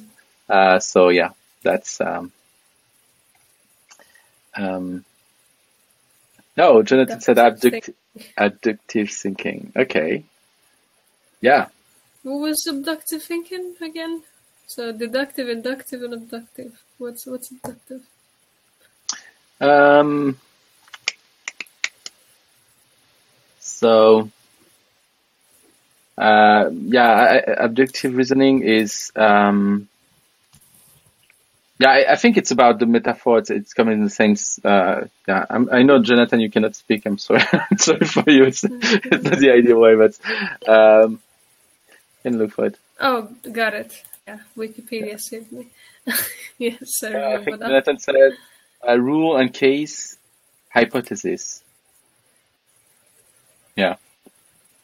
Yeah.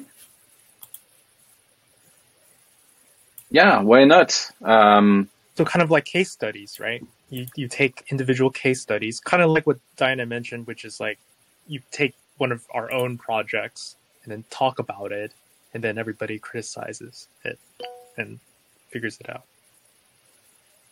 Yeah, in a sense. I mean, uh, kind of it, it's yeah. Well, do you have the definition with Wikipedia? So this says in abductive reasoning, the major premise is evident, but the minor premise and therefore the conclusion are only probable. For yeah. example, if you find a half-eaten sandwich in your home, you might use probability to reason that uh, whatever, whatever, someone ate it. So it's, it's it's really yeah, it's starting from actually something from kind of uh, obvious from an observation. It starts with an observation yeah. or so, like a set of observations, and then you kind of extrapolate. But isn't it deductive reasoning then? No, because deductive would be that you are looking at I mean, you could, yeah, it's tricky. We, we need to draw this clear difference. Yeah. I mean, the deduction, it's more like logical, but in yeah. here it's more like contextual. With abduction, you're looking, you're hoping that you have a person doing that, you know? No, no. The, the only thing with deduction, you yeah. would be just, yeah, the, the sandwich is eaten by someone, but not who or why for whatever reason. So. Yes. Yeah, like thinking like a detective, a doctor, a designer. Yeah, yeah. I'm I'm familiar with it. Um, I'm just uh, I have to re you know to yeah. to reread about it because I yeah uh, I don't know why. It, okay, it, then we should put that on the list. Yes, uh, yes, clearly. Topics might interesting. So uh, what I will do is like I will share on the general channel like some of the uh, different ideas, and you can jump in, add yours uh, by the time we have the conversation, or just come during the to the workshop and come with your ideas. Okay. Yes. Cool. Well, then, go. yeah. See I'm you around. dark for a long time. Take care. Thank you very much for joining. Yeah.